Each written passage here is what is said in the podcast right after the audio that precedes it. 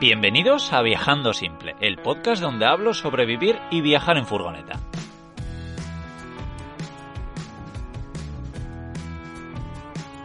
Yo soy Íñigo, autor del libro Cómo vivir y viajar en furgoneta, y en estos episodios comparto mis aprendizajes llevando un estilo de vida algo alternativo.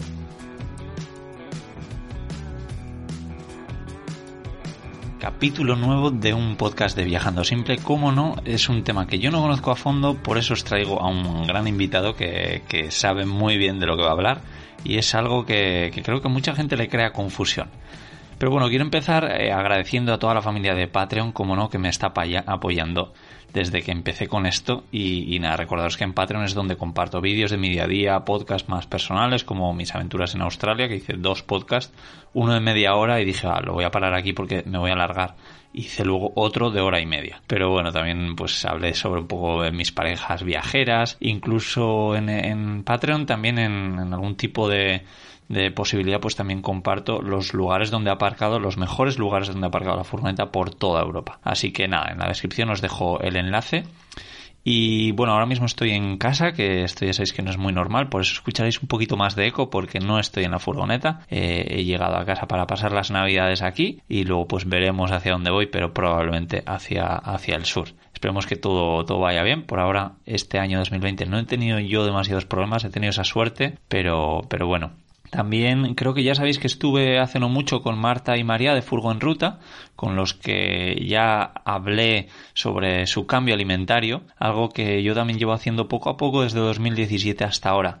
Pero en el podcast anterior entrevisté a Chris del podcast Piensa en Sano, que además ya sabéis que acaba de empezar a vivir en una autocaravana junto a César y bueno, ella tiene ese podcast genial que se llama Piensa en Sano, en el que nos da una visión real y cercana de los errores que cometamos en el día a día con algo tan importante como es nuestra alimentación. Así que nada, que no puedo hacer otra cosa que recomendaros escuchar el podcast de Piensa en Sano de Chris que ya cuenta con más de 20 episodios de experiencia profesional y bueno, lo tenéis en vuestra plataforma de podcasting favorita y también eh, abajo en, la descripción os dejaré un enlace a la web de, de Chris, piensensano.com. Y nada, también invitar a todo el mundo que si quiere decirme a ver qué, qué tema le interesaría que, toque en este podcast, que, me mandéis un mensaje, que me lo dejéis en comentarios, que me lo mandéis por Instagram, en arroba viajando simple o cualquier cosita, porque yo voy anotando los, los temas que os apetecen, que a mí también me apetecen y así es como saco, saco estos temas. Y, y bueno, lo que se viene hoy, el carnet de pasaje, el pasaporte de, los coches, creo que es algo muy muy interesante, así que nada, no me enrollo más y, os paso con la charla que tuve con Borja, eh, un gran viajero que, además ya, ya entrevisté en el podcast de, cómo traviajar. Venga, os dejo con él. Chao. Bueno, pues hoy tengo un invitado especial, un invitado además que ya ha pasado por el podcast de Cómo Traviajar, donde le entrevisté, nos contó su historia de viajes, porque ahora igual que nos haga un pequeño resumen para el que no haya escuchado esa entrevista, pero algo, algo ha viajado. Y hoy no venimos a hablar de él, ni de sus viajes, ni nada, venimos a hablar de algo concreto que, bueno, para muchos es un misterio. Hay muchos que, bueno, que lo primero, eh, ¿cómo estás, Borja? Bien, todo bien. Aquí desde Burdeos, desde Burdeos. Que, bueno, cuéntanos eso brevemente, eh, un poquito quién eres, a ver si has viajado alguna vez en tu vida o no. Eh, y, bueno, pues eso, brevemente por, por, por, qué sitios has ido y en qué tipo de vehículos. Sí, bueno, me llamo Borja, soy vecino de Portugalete y en 2015 empecé, dejé mi trabajo, cogí una excedencia y empecé a viajar. Y bueno, durante estos ya cinco años y medio, ahora no, porque por el coronavirus estamos estancados, estamos parados, como creo que la mayoría.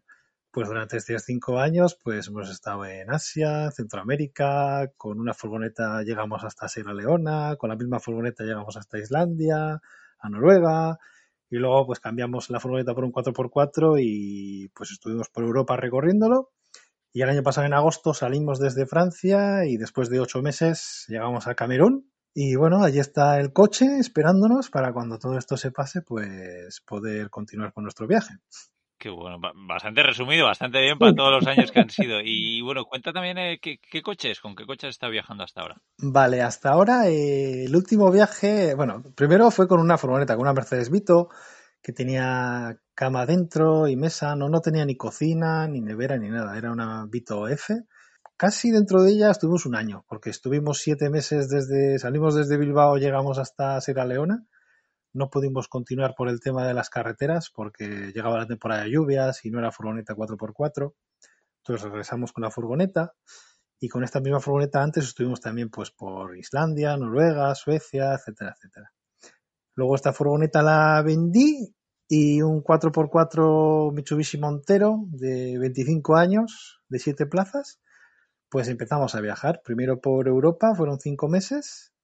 Estuvimos por Estonia, Letonia, Lituania, Finlandia, Noruega, España, Portugal y luego lo preparamos un poquito, le pusimos una tienda de techo, le hicimos un armario de madera manual y luego pues eh, una ducha con un tubo de PVC y bueno, ya lo preparamos un poquito más y con él, pues nuestra idea era ir a África eh, sin fecha de regreso, eh, sin ningún plan, ir bajando poco a poco. Y bueno, pues estuvimos en Marruecos, Mauritania, Mali, Costa de Marfil, Ghana, Togo, Benin, cruzamos Nigeria, que era un poco peligroso, era un poco no sabíamos si íbamos a cruzar Nigeria o no. Y bueno, cruzamos Nigeria y al final, pues en Camerún llegó el coronavirus, cerraron fronteras y bueno, pues tuvimos que, regresar aquí a, Europa.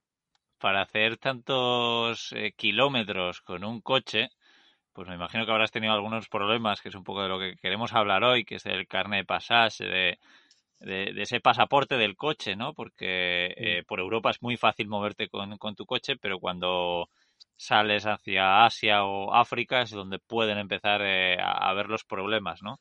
Cuenta si quieres, para el que no tenga ni idea de qué estamos hablando, qué es el carnet de pasaje. Vale, a ver, el carnet de pasaje, el CPD que se llama, el carnet de pasaje en Duans, el carnet de pasaje en español, sí, como tú bien dices, es un pasaporte para el vehículo. Al final, eh, nosotros, para este viaje último no lo hemos usado, pero para el primer viaje que fuimos a África, ahí sí, sí lo compramos. La verdad que lo compramos porque decidimos, bueno, la historia fue que nosotros regresamos con la furgoneta de, Europa, era diciembre, hacía mucho frío, y teníamos por delante todo 2016 para viajar, porque Melanie tenía todavía, Melanie, que es mi compañera de viaje, tenía un año todavía de excedencia, yo tenía otro año de excedencia, y pues no sabíamos dónde ir. Entonces en una bolsa de plástico metimos cuatro de los cinco continentes, Europa lo desechamos, porque hacía frío, y nos salió África. Y luego en otra bolsa metimos cómo íbamos a ir en África. Íbamos a ir andando, íbamos a ir en bicicleta, íbamos a ir en furgoneta y salió furgoneta. Entonces, claro, cuando salió África en furgoneta empezamos a mirar un poco en internet lo que necesitábamos. Y lo primero que nos salió fue el famoso el CPD, el carnet de pasas en Dubans. ¿Qué es eso? Y, lo primero, a ver si es necesario o no, porque, no sé, normalmente cuando miramos requisitos, pues piensas lo que es obligatorio, ¿no? Pero cuéntanos si es obligatorio o no. A ver, es obligatorio, pero claro, mi experiencia es África. En África puedes viajar sin él. Sí es cierto que hay un par de países que son... No, Egipto. En Egipto sí que es obligatorio 100%. Pero en todos los demás, por ejemplo en Ghana, que luego contaré pues una anécdota de cómo pudimos entrar, o en Senegal, bueno, pues puedes entrar sin él. Eh, luego hay otros países, pues en Europa no lo necesitas, pero por ejemplo Irán es obligatorio, sí o sí tienes que llevarlo. En América, si pues te da por cruzar con la furgoneta con el 4x4, pues en América no es obligatorio, puedes hacer pues unos permisos de importación temporal, unos TIP que se llaman, creo. Sí, Temporary Import Permit, que, bueno, es, lo que sería el carnet de pasas. Al final, nosotros en África, bueno, yo ahora mismo estoy viajando sin él. Por lo que tengo entendido también en países como India, Pakistán, bueno, incluso Australia, Indonesia y, bueno, luego en, en África eh, yo por lo que había visto, en varios países es, es, obligatorio, en principio lo, lo, que yo he encontrado por internet, países como eh, Libia, Sudán, Uganda, Kenia, Tanzania. Si miras en internet, la Wikipedia o entras en la página del RACE, porque bueno, primero el, el CPD, aquí en, en España lo hace, te lo puede expedir el RACE, el Real Automóvil Club de España. Eh, solo lo puedes hacer con ellos. Entonces tú cuando hablas con ellos, cuando miras en internet, ellos te dicen que es obligatorio sí o sí, que sin él no puedes viajar. En América, como he dicho, no es necesario, en Europa tampoco. Pero en Asia, en África y en Oceanía sí es obligatorio. Pero bueno, claro, mi experiencia es en África y África es un continente muy peculiar y a nosotros en este viaje, por ejemplo, pues que nos hacía falta, pues al final no nos hizo falta. Pero hay algunos, eh, por ejemplo, en Egipto sí que es, sí que es necesario, pero en otros países, como has dicho, Uganda o algún otro más, puedes entrar sin él, ¿eh? Puedes entrar sin él. También, bueno, estamos hablando de un continente curioso.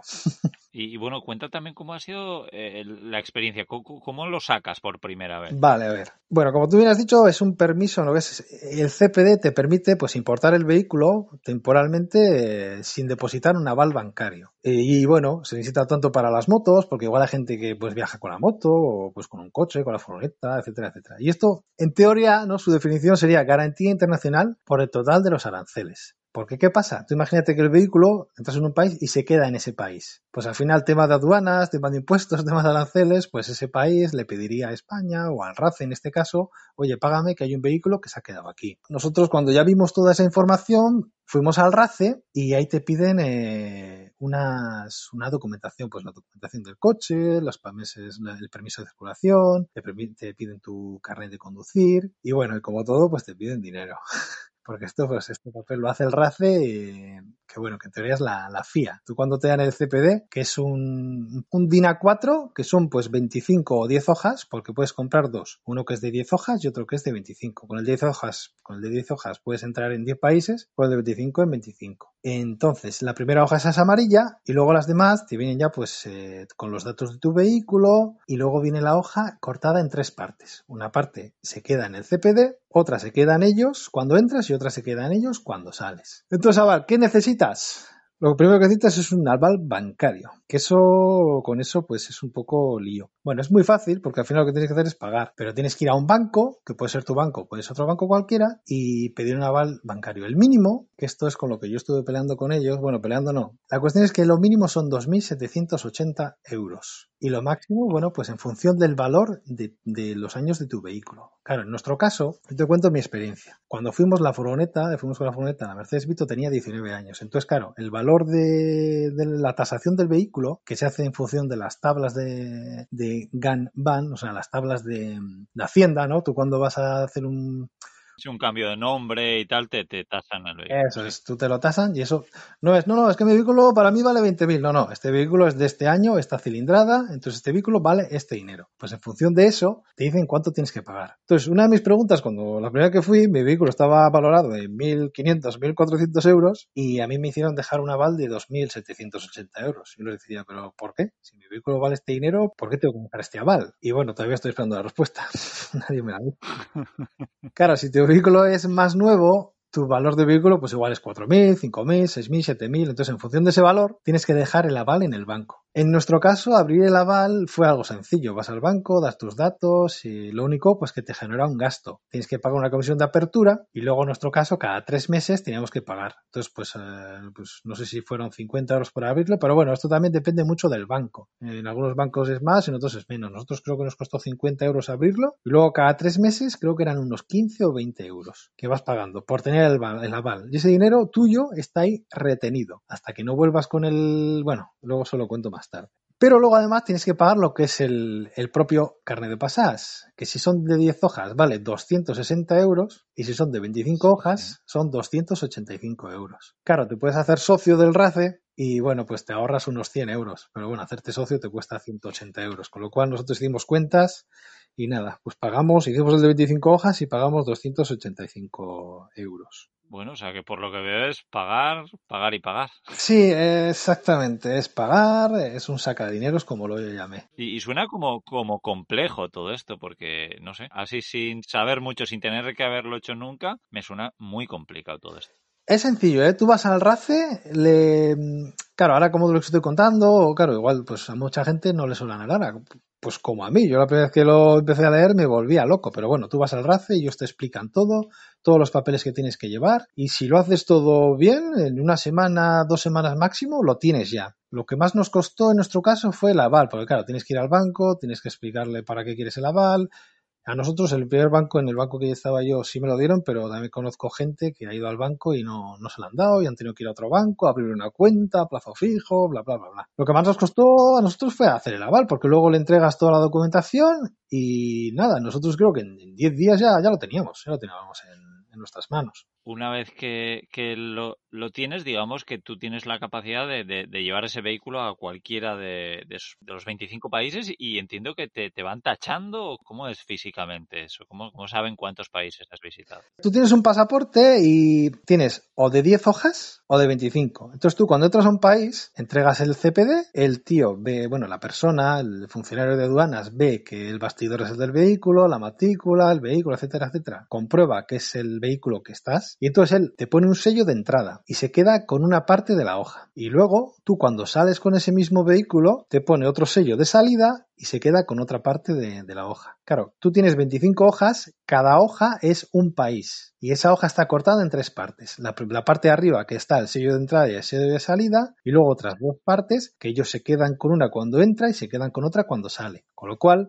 ellos tienen la prueba de que ese vehículo ha entrado y ha salido del país, entonces no está dentro del país. Claro, y ahora te voy a contar un poco las pegas que tiene para mí el, el CPD y por lo que no lo hicimos la segunda vez. Perdona que te interrumpa, Borja. Sí. ¿Y, ¿Y, el CPD es obligatorio sacarlo en, la, en, el RACE? ¿No, ¿No puedes sacarlo según vas pasando por los países? Según llegas a la frontera de Egipto, por ejemplo. No, el CPD tienes que sacarlo en tu país de origen. Es, eh, país de origen. Y tiene que ser, claro, en España es el RACE. Pues en Francia no sé quién será, en Alemania no sé quién será. En España el organismo que está autorizado a, a dártelo es el RACE. Vale, a ver, nosotros el primer año eh, que lo hicimos queríamos ir de de legales, no vamos a decirlo, entonces hicimos todos los papeleos. Claro, pero ¿cuáles son los problemas, los posibles problemas que puedes tener? Primero, el carnet de pasar solo dura un año. Tú desde el día que te lo sacas tienes un año. Claro, en nuestro caso, en este último viaje que hemos hecho, nosotros sabíamos cuándo íbamos a salir, pero no cuándo íbamos a regresar.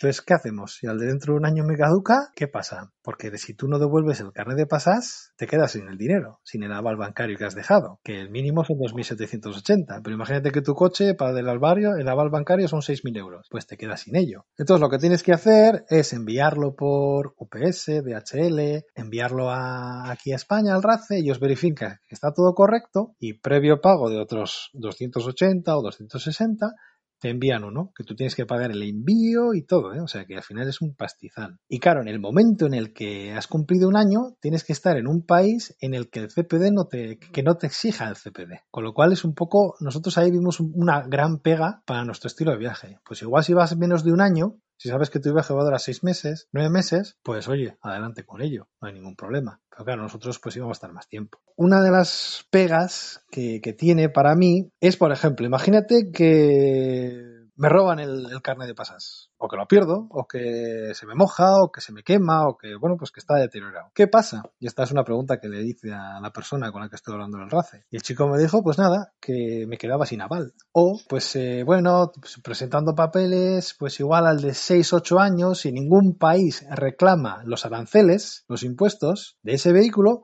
pues eh, al de 6 o 8 años, pues bueno, pues ya se cancela y me devuelven el aval. Igual, Claro, pero yo le digo, vale, pero durante esos 6, 8 años yo tengo que pagar cada tres meses los 15, 20, 30 euros al banco por el aval bancario. Y ese es un dinero que vas a perder. Claro. Bueno, pues así se quedó la conversación. Y luego, por ejemplo, yo les hice otra, otra cuestión. Vale, imagínate que yo estoy ahí en, en Uganda y tengo un accidente, el vehículo se me quema o me roban el coche, ¿qué pasa? Claro. Eso te iba a decir, porque además, si tu coche vale mil euros y te, y te lo roban y tienes eh, el aval de dos y pico. Claro. Pues en ese caso, ¿no? De que lo robas, te lo roban, o se quema, o se pierde, si tendrías que ir a la aduana, si tienes el, el CPD, si tienes el CPD contigo y te tenían que hacer un sello como que ese vehículo se ha quedado allí porque está perdido, robado, etcétera, etcétera. Pero esto también era bastante lioso. Al final, la única manera de 100% tú asegurarte de que cuando llegues a casa te van a devolver ese aval bancario es regresar con el, con el CPD bien rellenado, que cada país tengas tu sello de salida, tu sello de entrada, etcétera, etcétera. Porque yo, por ejemplo, le hice una pregunta a la persona y dije, vale, tú imagínate que lo pierdo el CPD, pero yo vengo enfrente de tu oficina y el coche está aquí, ¿no? El coche está aquí, míralo. Yeah. No, no, sin CPD no hay dinero. Digo, a ver, pero si el coche está aquí, que al final lo he perdido, me lo han robado, no, no, sin papel no hay dinero. Entonces, para mí, pues casi era, era como oro,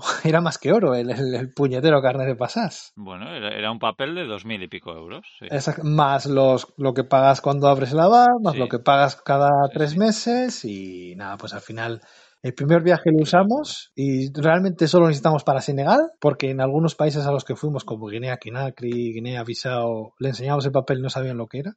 Ponían el sello que lo ponían mal y bueno, aquello era una aventura. Y luego el último viaje, pues Solo nos, nos lo exigieron en Ghana, pero bueno, haciendo una pequeña triquiñuela, que luego si quieres puedo contar, pues pudimos entrar sin ningún problema. A ver, a ver, cuenta, cuenta qué triquiñuela. Sí, bueno, al final eh, en este viaje, pues cuando entrábamos en Ghana sabíamos que Ghana era un poco especial el país, porque ahí sí era, sí o sí era obligatorio. Entonces nosotros lo que hicimos fue dejar el coche en Costa de Marfil, no sellamos nuestros pasaportes, como que habíamos salido del país y cruzando un puente que es un kilómetro, pues llegas a Ghana y les explicas tu, tu problema. Oye, mira, tengo un vehículo, pero no tengo CPD, ¿cómo puedo entrar? Entonces, claro, eh, lo primero que te dicen, ¿no CPD? No, no puedes entrar. Digo, vale, pues nada, hasta luego. Y ya cuando te das la media vuelta para volver, no, no, espera, espera, que sí, que sí, puede haber una solución. Y bueno, después de, te llevan a un sitio, te llevan a otro sitio, te llevan a otro sitio, al final acabamos en la oficina de un chico y nos decía, no, no, sin CPD no, pero bueno, hay una solución que es, eh,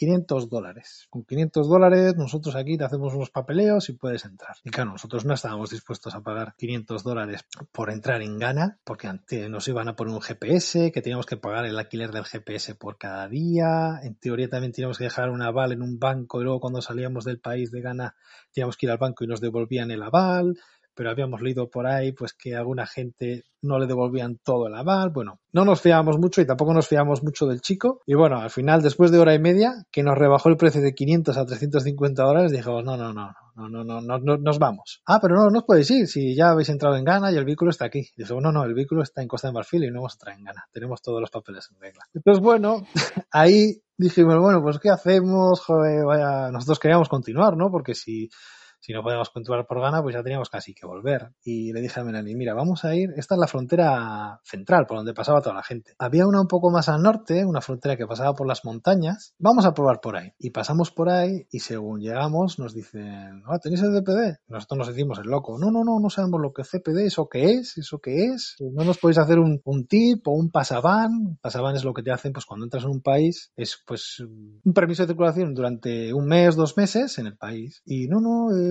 pues mira, aquí, pues te, aquí te podemos hacer un pasabán. Bueno, ¿y qué, qué vale? 9 dólares. Y estuvimos dos meses con ese pasabán que nos costó 9 dólares, totalmente legal. En cambio, si hubiésemos ido al, al, sur, a la frontera principal, pues hubiésemos tenido que pagar 500 dólares, que vete a saber a, a qué bolsillo hubiese, hubiese ido. Y en Senegal, por pues vaya, vaya librada. La verdad es que sí, yo, yo, yo, eso siempre pienso, ¿no? Pues ese tipo de lugares, probar eh, una segunda alternativa como una segunda frontera, te puede librar de una buena. En Senegal, por ejemplo, sí que lo exigen bastante, pero ahí pues con bastantes viajeros que hemos hablado, ahí pagabas 250, creo que era, y entrabas. Que nosotros en este viaje no hemos ido por Senegal.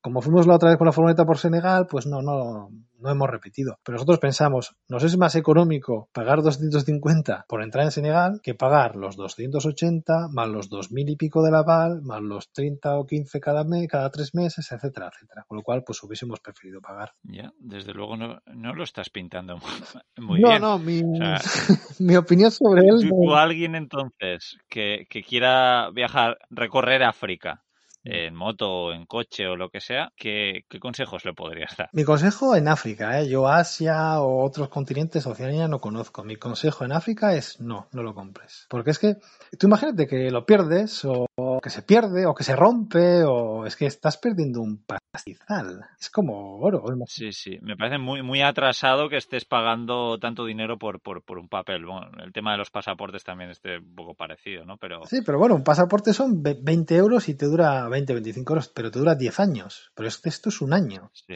Y claro, si es un viaje largo, luego tienes que enviarlo, lo pagas tú, UPS. Tú imagínate que UPS o DHL lo pierde. Eh, sí. Claro, o llega, es que a nosotros no le vimos ninguna ventaja. Y bueno, también como es un continente en el que pues en las fronteras pues puedes jugar un poquito, pues nos la jugamos y sabemos ahora que ya en todo África, a día de hoy, que igual pues cuando regresemos a cambiar las cosas, pero a día de hoy sabemos que, que podemos viajar sin él. Es como que me cuesta creer que el RACE, que parece algo como tan serio, que funcione todo esto así. No, pero no es el... Al final el RACE es el que tiene el permiso, el derecho de hacerlo. Esto es cosa de la FIA, es de los que hacen la Fórmula 1.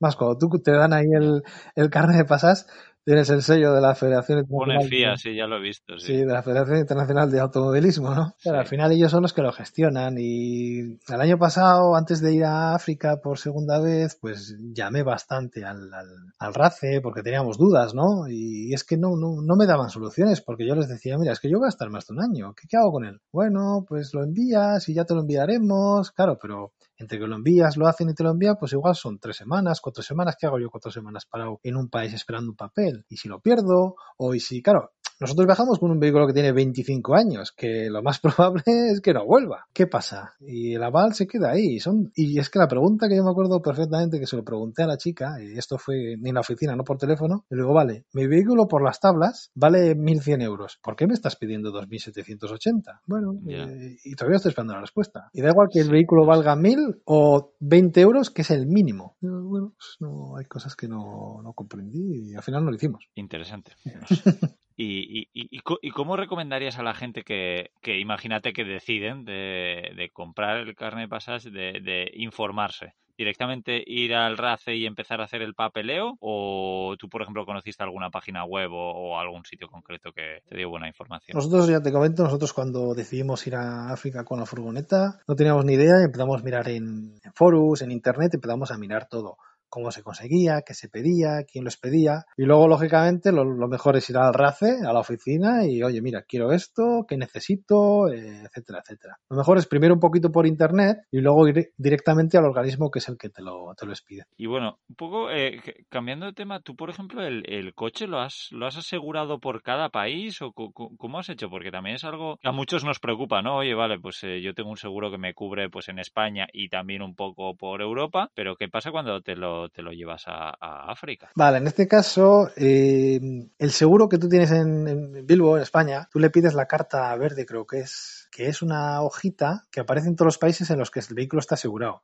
Está Europa Sí, y, por ejemplo, en este caso está también Marruecos. Con lo cual, tú en tu seguro, si tú vas, estás en Marruecos, también te cubre. Pero luego ya cuando vas pasando en país, de país en país, pues hay algunos países que tienes que contratarlo obligatoriamente cuando entras al país, por ejemplo en Mauritania, por ejemplo en Ghana, pero hay otros países en los que tienen como un acuerdo que dife- diferentes países con un mismo seguro te vale. Como si fuese una comunidad económica europea, ¿no? Vamos a decir, por ejemplo, está la, el West África, que es la zona del oeste, pues que está ahí Costa de Marfil, Togo, Benin, Nigeria, Mali y cuál más, bueno, Senegal, etcétera, etcétera. Esos comprando un seguro, que nosotros pues cuando entramos por ejemplo en Mali, compramos un seguro para seis meses, porque en el seguro te venía qué países estaban incluidos. Entonces nosotros pensábamos que ibas a estar ese tiempo y lo compras. Y luego los países que no están dentro de ese, por ejemplo como era Ghana o como era Mauritania, pues en la frontera llegas y compras un seguro pues de un mes, de dos meses, del tiempo que creas que, que vas a estar. parece más, más sencillo. Y luego el tema de, de la ITV, ¿cómo,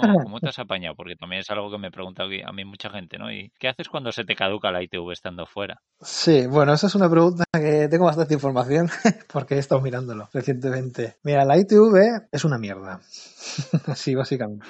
Primero, tú cuando vas entrando de país en país, eh, te hablo de, de África, ¿no? Allí no te pide nada nadie, claro, también cómo te lo van a pedir. Hay unos vehículos que, que tienen cientos de miles, millones de kilómetros, etcétera, etcétera. Pero, por ejemplo, eh, el otro día estuve hablando con ellos, porque fui a tráfico para dar mi vehículo de baja, porque ese también es un problema. Eh, yo estoy pagando un impuesto de circulación, que es permiso de circulación europeo, pero mi vehículo está en Camerún. Entonces, eh, yo estoy pagando 220 euros al año. Y claro, el año pasado mi vehículo no ha, no, ha- este año mi vehículo no ha andado por, por España ni por Europa. Y el año que viene tampoco, y el año que viene no seguro que tampoco. Entonces, fui allí y lo que he hecho ha sido darlo de baja temporal. Pagas 8 euros y medio, lo das de baja temporal y luego, pues cuando regrese, lo tengo que dar de alta. Pero claro, yo le pregunté a la chica, oye, una pregunta. Si regreso con el vehículo, puedo regresar por dos lados. Puedo regresar por Marruecos, o puedo, si luego vamos a Egipto y cruzamos por Grecia o por Italia. Claro, yo Sí. llego a Grecia o a Italia, eh, ¿qué pasa con la ITV? Porque ya la tengo caducada. La ITV ya está caducada. No, no, la ITV solo la puedes pasar en España. Entonces,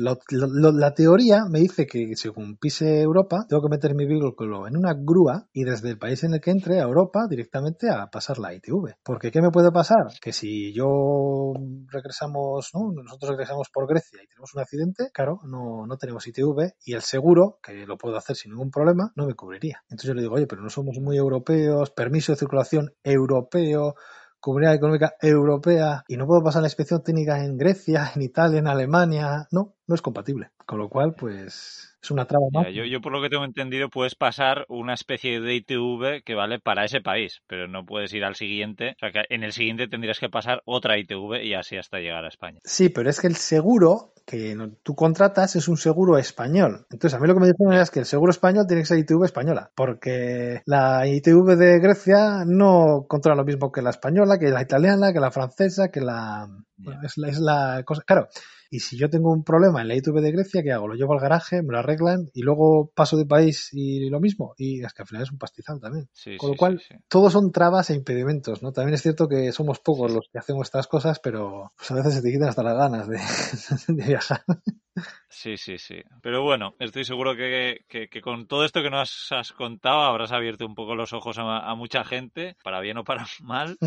Pero, pero bueno, nada, Borja, que pues te agradezco un montón toda esta información, que además de alguien que, que lo ha vivido, lo ha experimentado. Eh, no sé si quieres, tú no estás muy metido en redes sociales, pero bueno, algo tienes. A ver si nos quieres decir dónde, dónde te puede seguir la gente que quiera seguir un poco tus, tus aventuras por África de momento. Sí, a ver, eh, como bien dices, eso de conectarnos no lo llevamos muy bien, pero bueno, pues en Facebook o en Instagram, que mi cuenta es Borja Osaba, o SABA, pues ahí pues sí tengo algunas fotos, vídeos de, los viajes. Y luego, por ejemplo, el otro día eh, en YouTube, en el canal de Mochileros TV, colgaron la charla que di el año pasado en, las jornadas de los grandes viajes de, de, Bilbao, una charla pues de los primeros cuatro años nuestros de viaje. Y bueno, pues si alguien está interesado, pues ahí la puede ver tranquilamente. Sí, pensaba comentar esta charla y bueno, eh, yo crearé un, un, enlace que será viajandosimple.com barra Borja y ahí tendréis acceso, pues además de sus redes sociales, dejaré ese, ese vídeo para que lo veáis porque está muy bien, porque además cuentas todo eh, de forma muy fluida y muy, muy entretenida. Así que, que, lo dejaré por ahí para que la gente, bueno, pues aunque no te pueda ver haciendo vídeos de YouTube o compartiendo un montón de cosas en las redes sociales, por lo menos para que escuche tu historia ahí, que, que, que, es muy, muy interesante. Mira, por ejemplo, una, una pequeña anécdota de cuando estábamos en Ghana para hacer el papeleo. Nada, rápida. ¿eh? Eh, justo eh, nosotros conocimos unos chicos que estos hicieron un pequeño error que era dejaron Costa de Marfil, con lo cual ya habían sellado sus pasaportes y entraron ya con su vehículo y en ese caso ellos estaban pillados porque estaba el vehículo ya en Ghana y sí o sí tenían que pagar el... No tenía el CPD, el carnet de pasas no lo tenía, con lo cual sí o sí tenían que llegar a un acuerdo con los chicos de la aduana para poder entrar con el coche. Y estuvieron dos días durmiendo allí en la, en la frontera, en la aduana, hasta que consiguieron bajar el, el precio, porque claro, ya cuando te ven ahí, ellos ya se frotan las manos, porque dicen, bueno, ese sí, o sí tiene que pagar. Les pida. Claro, y al principio, pues nosotros conocemos gente pues que les han pedido mil, mil euros, 700 euros, 500, y bueno, pues al final, pues sí, pues puedes estar un día, dos días, tres días, pues hasta que bajas un poquito el, el precio. Me parece muy curioso que en el año 2020, como vivimos, que, que, que esto sea, sea así todavía. Sí, sí, además es que el pasaporte, por ejemplo, tienes ahí medidas electrónicas, ¿no? Eh, cómo lo escanean, pero esto es, esto es un, una cartulina amarilla, la primera, y luego son hojas. Esto no es nada, ¿eh? no tiene nada electrónico ni nada. Esto se te moja un día y, y te quedas sin nada más. Pues nada más, eh, Borja, no sé si quieres añadir algo más. Nada, eso, yo agradecerte que hayas compartido toda, toda esta información y eso, invitar a la gente que eche un vistazo a viajandosimple.com barra Borja. Y eso, ¿quieres contarnos algo más? No, perfecto. Oye, cualquier cosilla más que, que quieras, aquí estoy. Perfecto, Borja. Bueno, y también invitar a la gente que, eh, mira, lo dejaré también en, en ese artículo, eh, la otra entrevista, bueno, la entrevista que le hice a Borja donde nos cuenta y muchísimas más cosas interesantes de, de sus viajes por el mundo, porque hemos hablado mucho de África, pero has viajado por todo el mundo, así que, que nada, que, que, genial, que eso, que muchísimas gracias y que nada, espero que nos veamos en, en otro podcast en algún momento por, por, Euskadi o por donde sea. Por donde sea, viajando de nuevo, a ver. Pues nada, te mando un abrazo fuerte, Borja, es que recasco. Venga, es que recasco, venga, agur, eh. Agur.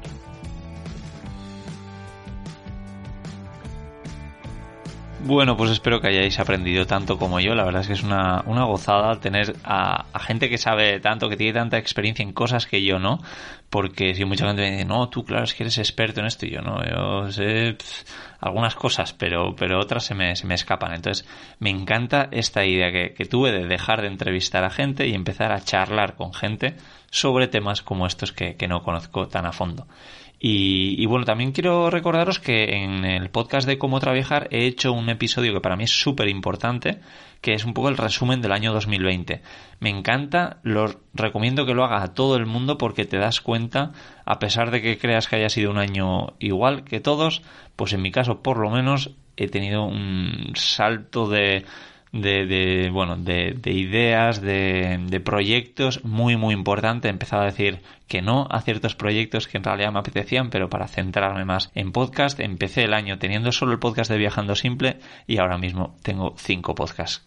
No me lo esperaba pero pero bueno es, es así, estoy encantado y eso, en el podcast número 37 de cómo traviajar tenéis ese resumen que he hecho de, de, todo el año 2020. Para mí ha sido un año alucinante y nada, agradecer a todos los que estáis escuchando este podcast, el podcast Camper News que empecé con Antonio, por si alguien no lo conocía, hablando de las noticias del mundo camper y, teniendo algunos invitados, que además lo hacemos en YouTube en directo, o escuchando también el podcast que, que hago con, con Gonzalo de Charlando y Viajando, donde hablamos de cualquier cosa que nos apetezca, normalmente relacionamos el tema de los viajes.